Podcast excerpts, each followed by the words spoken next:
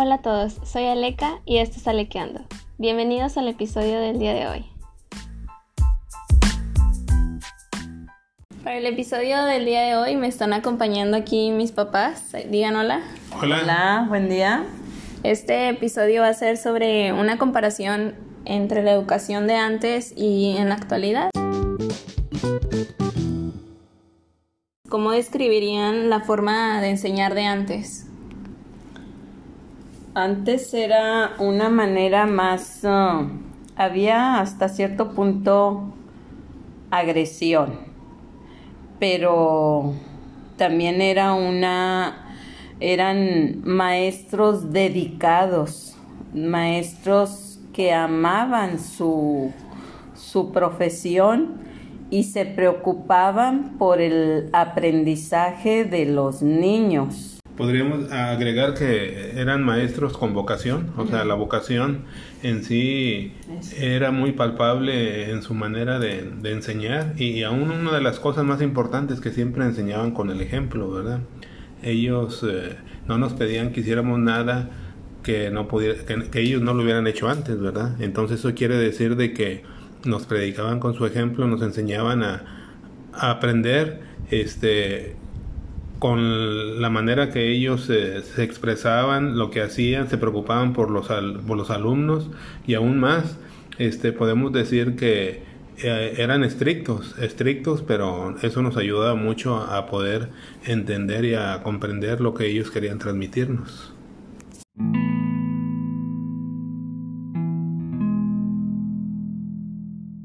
Mami, ¿a qué te refieres con que antes pues era más agresiva la forma de enseñar?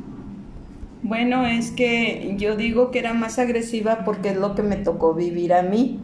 Yo viví agresión en dos grados, en segundo y en quinto. Tuve en quinto tuve una maestra que no me jalaba el pelo, nos aventaba el borrador, nos golpeaba, nos maltrataba. De hecho, a mi papá fue y le reclamó y me reprobó que me sirvió para volver a hacer el otro quinto y saqué buenas calificaciones, así que yo le veo el lado bueno, pero a mí me tocó vivir agresión de, de mis maestros. Ok, pero ¿crees que era como que más, la mayoría de los maestros se comportaban así o esos maestros que te trataron mal eran como las manzanas podridas o algo así?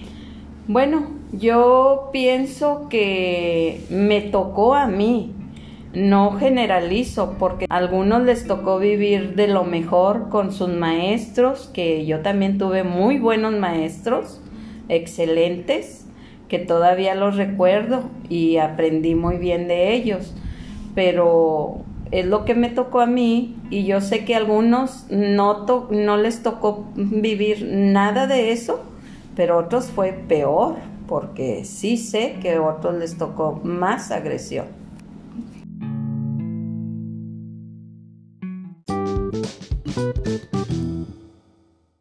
¿Cómo describirían la relación alumno-maestro de antes?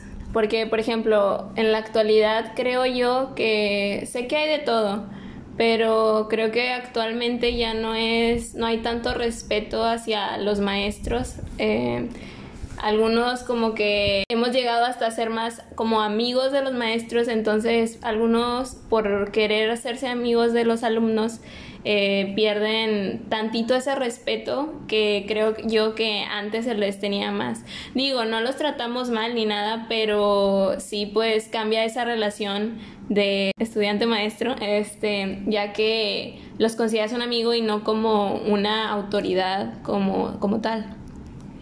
Bueno, era una relación muy hermosa porque se, siempre estaba la autoridad.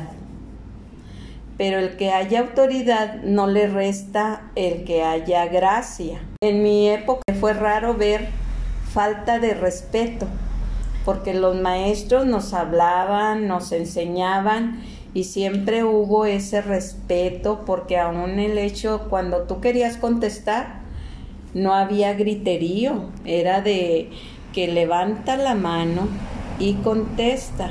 Esa autoridad a mí me gustó con, porque de los maestros que tengo que no me lastimaron, no me agredieron, golpearon, este, eran, fueron buenos maestros. De la que más tengo el recuerdo hermoso es de la maestra de tercer año.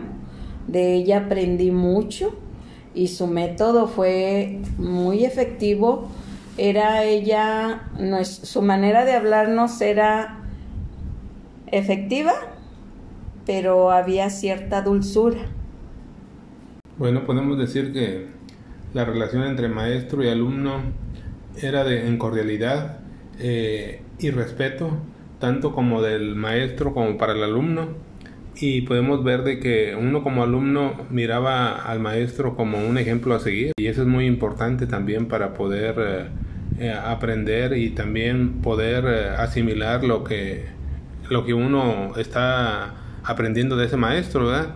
Y, podemos decir también que eso nos hacía también poder tener eh, mm, pues, eh, buena relación, ¿verdad? Entre, entre maestro y alumno, porque a menos a mí en lo personal eh, me tocaron maestros que eran exigentes para el aprendizaje, pero también eran personas conscientes de que teníamos eh, capacidades eh, para aprender, algunos capacidades y otros no, batallaban un poquito más y a mí en lo personal me gustó mucho eso y, con una sola vez que nos hablaban nos decían y el orden se marcaba, eh, la, voz del maestro de la maestra era una autoridad para nosotros, entonces por lo tanto nosotros nos cuadrábamos, ¿verdad? y no era de que cada quien hablaba a la hora que quisiera o hacía lo que quería, no, el maestro nos marcaba la pauta.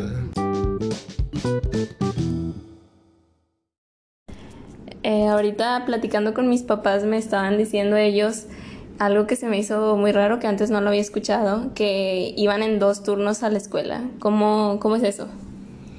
Bueno, antes uh, a mí me tocó vivir esos uh, turnos de primero, primero y segundo.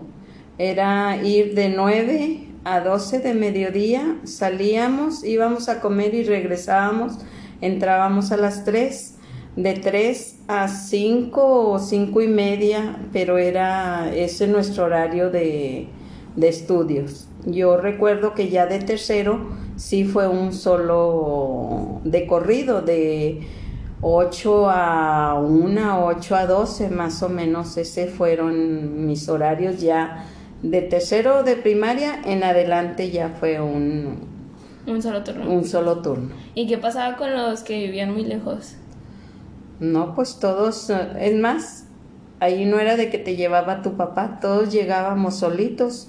Yo recuerdo que en segundo de primaria yo me iba sola en camión y todavía pienso eso y digo, ¿cómo es posible? Pero todos llegábamos en camión solitos, no, yo no recuerdo que estuvieran los papás afuera viéndonos porque pues yo pienso que era porque como no había el peligro o la maldad que vivimos ahora actualmente, íbamos y veníamos solitos y era retirado donde yo estudiaba. Bueno, y tenían ese horario como que se podría decir largo. Y aparte les encargaban tarea o era mucha, poquita o cómo estaba eso. Porque digo, llegando ya a las 5 y todavía tener que hacer tarea como que se va a hacer algo pesado. Bueno, sí, bueno, la ventaja que a mí lo personal vivía a una cuadra de la escuela. Este, y eso para mí pues implicaba llegar y rápidamente a la escuela o a mi casa. Y la tarea que nos encargaban pues en sí sí era bastante, pero como la, la manera de cómo nos enseñaron a, a poder trabajar eh, mucho, este, eso nos ayudó, ¿verdad? No se nos hacía pesado porque sabíamos que teníamos que cumplir y al siguiente día cuando la revisaba la maestra y si no no había buenas calificaciones entonces eso nos ayudaba mucho y nos inculcaron de que teníamos que ser responsables y, y así lo era Actualmente los maestros tienen muchas herramientas, creo yo, gracias a la tecnología. Tienen algunos en escuelas privadas y algunos todo en las públicas. Creo que este, los pizarrones inteligentes o bien los proyectores.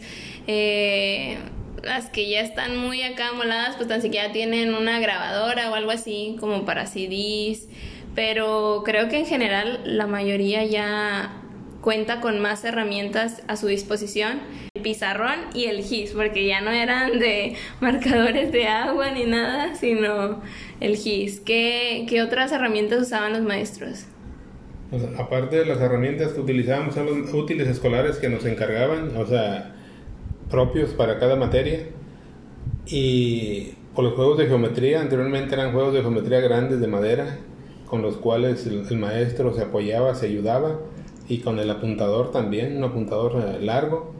Este, se puede decir de que pues las habilidades que ellos tenían eran muy buenas para utilizar el pizarrón, los gises, o sea, decían como que toda la explicación acá más ah, bonita en el pizarrón. Sí, en el pizarrón y bien elaborada, hacían sus dibujos, lo que querían transmitirnos eh, lo preparaban a conciencia. Inclusive a mí me tocó, estuve en escuela privada y escuela pública.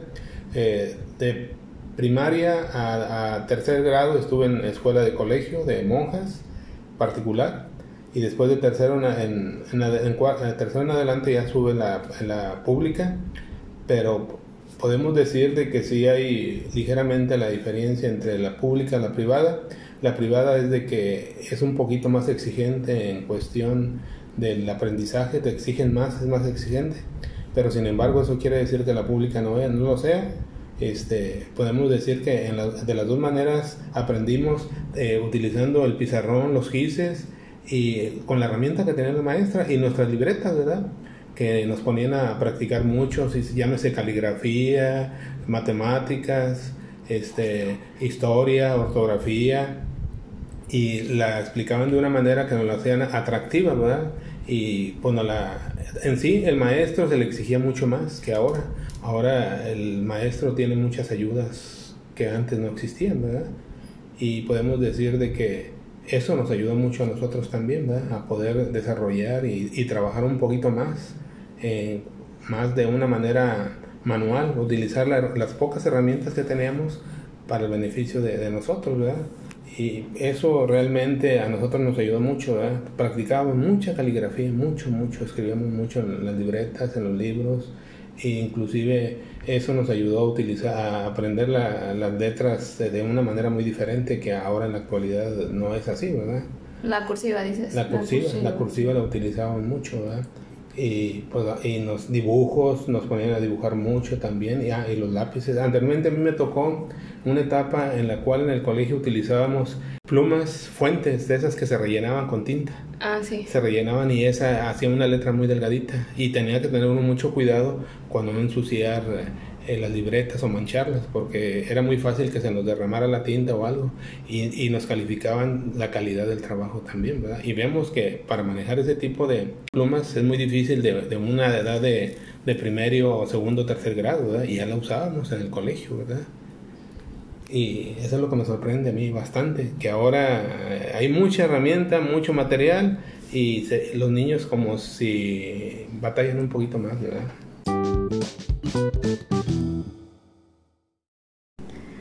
Papi, este, en tu familia hay mujeres. ¿Cuántas hermanas tienes? Cinco. ¿Notabas como que alguna diferencia en cuanto así que tus papás dijeran, no, pues primero mandamos a los hombres y ya si alcanzamos, pues mandan a las mujeres? ¿O era parejo? Era parejo. ¿Y eso nada más era en tu familia o crees tú que era en general? Eh, se me hace que nada más en mi familia. Familia. ¿Y por qué crees que sucedía eso?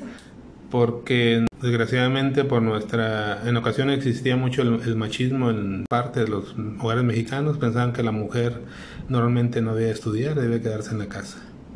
Mami, tú como mujer, ¿cómo sentías esa eh, diferencia en la educación en, en cuanto al trato de hombre y mujer?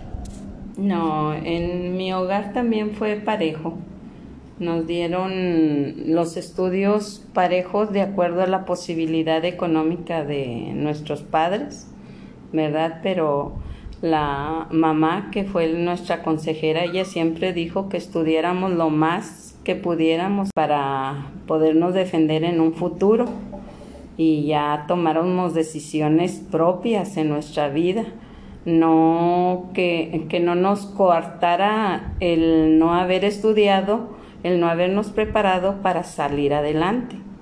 En, en mi casa sí fue y pues yo recuerdo que también así sí era de que al hombre le daban preferencia y a la mujer por lo regular de ciertas compañeras era tú ya tuviste tu primaria, tu secundaria y hasta ahí. El hombre sí era el que tenía más oportunidades para seguir estudiando.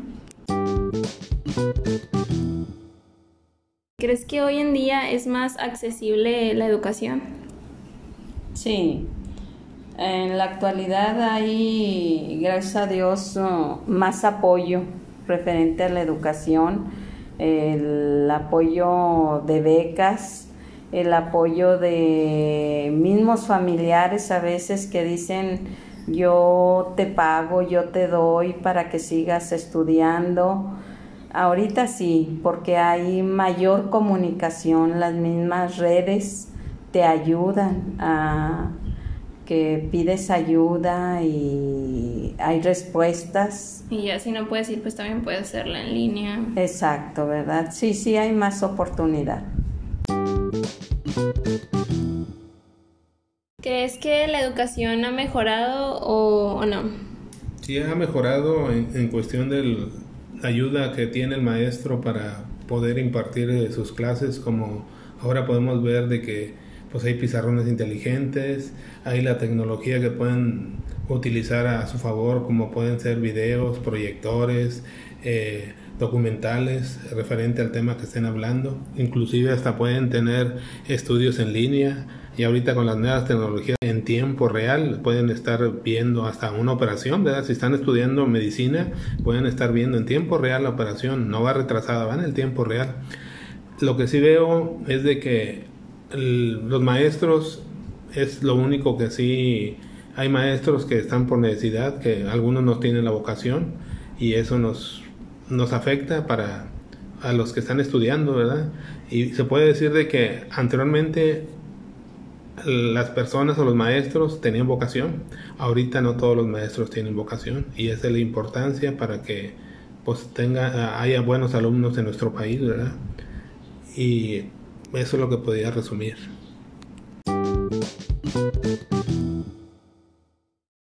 Ya habiendo escuchado un poco sobre lo que comentaban mis papás de cómo fue su educación, creo que la mayor diferencia que noto yo es las herramientas que se tenían en, anteriormente, pues no contaban con tanta tecnología como tenemos ahora, que podemos hacer muchas cosas dentro del salón de clases y fuera de y también cada cierto tiempo se cambian los planes de estudios y se adaptan según las necesidades que ellos vean. Creo que antes la clase la daba completamente el maestro y ya el estudiante solo hacía comentarios. En cambio ahorita ya las escuelas exigen que los alumnos den algunas clases como que para practicar sus habilidades de hablar en público o así, pero eso ah, tal vez algunos no lo aplican muy bien y termina los, eh, los alumnos dando como que todas las clases y al final tal vez nos quedamos nosotros con esa espinita de oye, pero yo quería que el maestro me enseñara. Entonces, pues las clases van cambiando, las metodologías varían dependiendo del maestro, pero pues al final de cuenta creo que si uno quiere aprender lo va a lograr.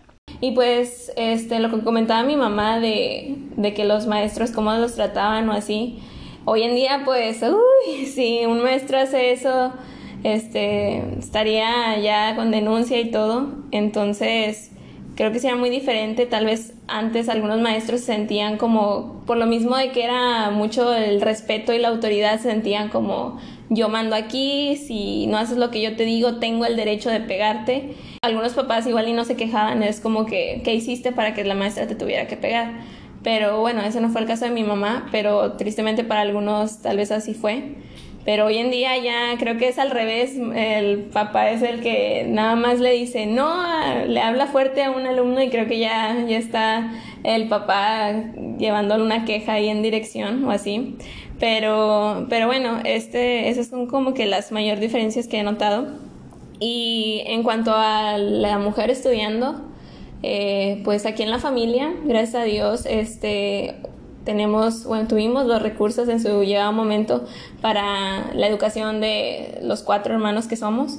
Y pues somos dos mujeres y dos hombres y a cada uno de nosotros pues se nos dio la posibilidad de estudiar y ya cada uno pues escogió si lo hacía, cuándo lo hacía o no, pero pues al final de cuentas teníamos esa posibilidad de nuestros padres de darnos su apoyo eh, tanto económico pues como emocional, así de que tú puedes, este, estás batallando, no, te preocupes, tú puedes, seguir adelante.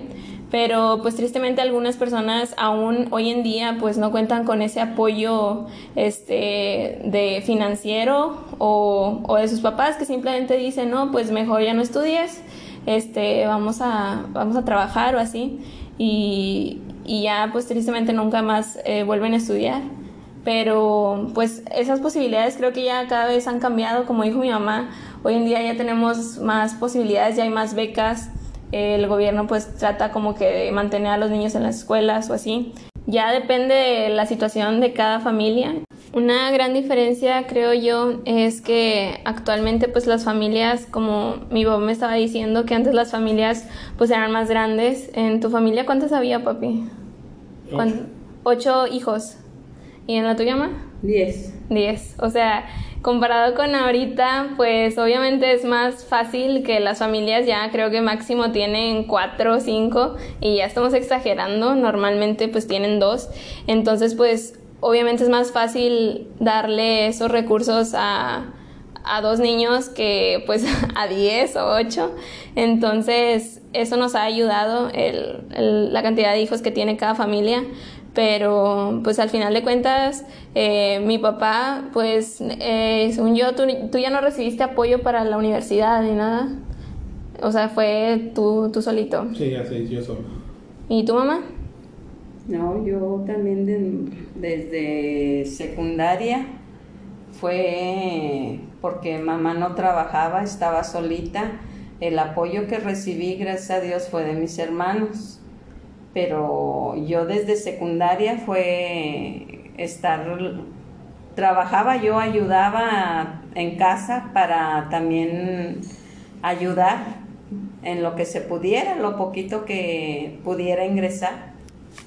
Sí, entonces pues eso ya es diferente, pues en comparación pues yo la verdad no tuve que trabajar ni nada, mis papás fueron de que aquí está este lo que necesitas, yo buscaba becas y, ya este pues dependía de si mis calificaciones eran muy buenas o no pero al final de cuentas siempre tenía pues esa red de que en caso de que perdiera esa beca pues mis papás podrían seguirme pagando esa pues cómo se dice mensualidad o la colegiatura o lo que sea dependiendo de en qué grado estaba pero, pero sí, pues eso es muy diferente. En cambio, aquí mi papá siempre nos dijo como que no se ocupa trabajar, no le agarres el amor al dinero todavía, tú enfócate en tus estudios, si se llega a ocupar, pues ahí tú decides, pero ya que le agarras ese amor al dinero ya es difícil de que quieras volver a estudiar, así que te recomiendo que tú estudies.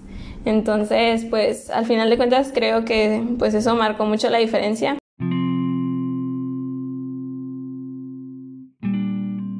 Muchas gracias a todos los maestros por su amor, su esfuerzo, su dedicación. Sé que no solamente conlleva la hora de la clase, sino que hay horas antes de preparación y horas después para revisar tareas y proyectos, así que les agradezco mucho, especialmente a todos los maestros que he tenido, ya sea de idiomas, de música en la escuela. Muchísimas gracias. Sabemos que hay personas que no deberían de ser maestros, pero lamentablemente están ahí, así que no nos quedemos con solo ese mal sabor de boca, sino enfoquémonos en todos esos maestros que día con día se preparan para hacer de nosotros una mejor persona. Muchas gracias, maestros. Ustedes como papás, ya para finalizar, ¿qué, qué consejos le darían a los estudiantes de hoy en día? Que aprovechen bien el tiempo, que el esfuerzo que están haciendo sus padres eh, se vea reflejado en una buena educación y una buena preparación para su futuro, porque la mejor herencia que le pueden dejar los padres a los hijos se puede decir de que sea su preparación académica, que puedan llegar a, lo más que se pueda eh, alcanzar y, que tengan un objetivo claro. Y sobre todo sabemos que ahorita en la actualidad se batalla mucho para los trabajos, aún para los que son profesionistas, imagínense cuando no se estudia, se batallaría más. Entonces les recomendamos de que se preparen y para que puedan tener un futuro mejor. Yo les doy el consejo que les di a mis hijos. aprovechen las oportunidades que les dan los padres.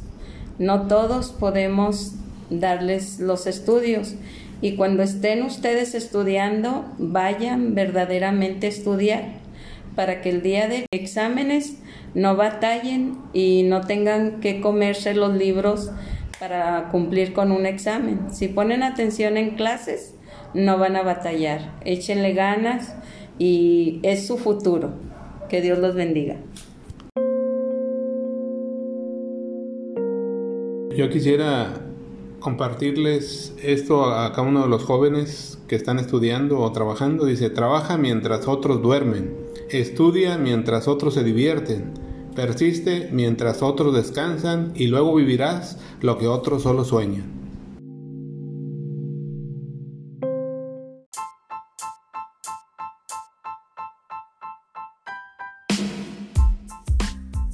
Eso fue todo por el episodio de hoy. Espero que junto conmigo hayan aprendido un poco sobre cómo era la educación para nuestros papás.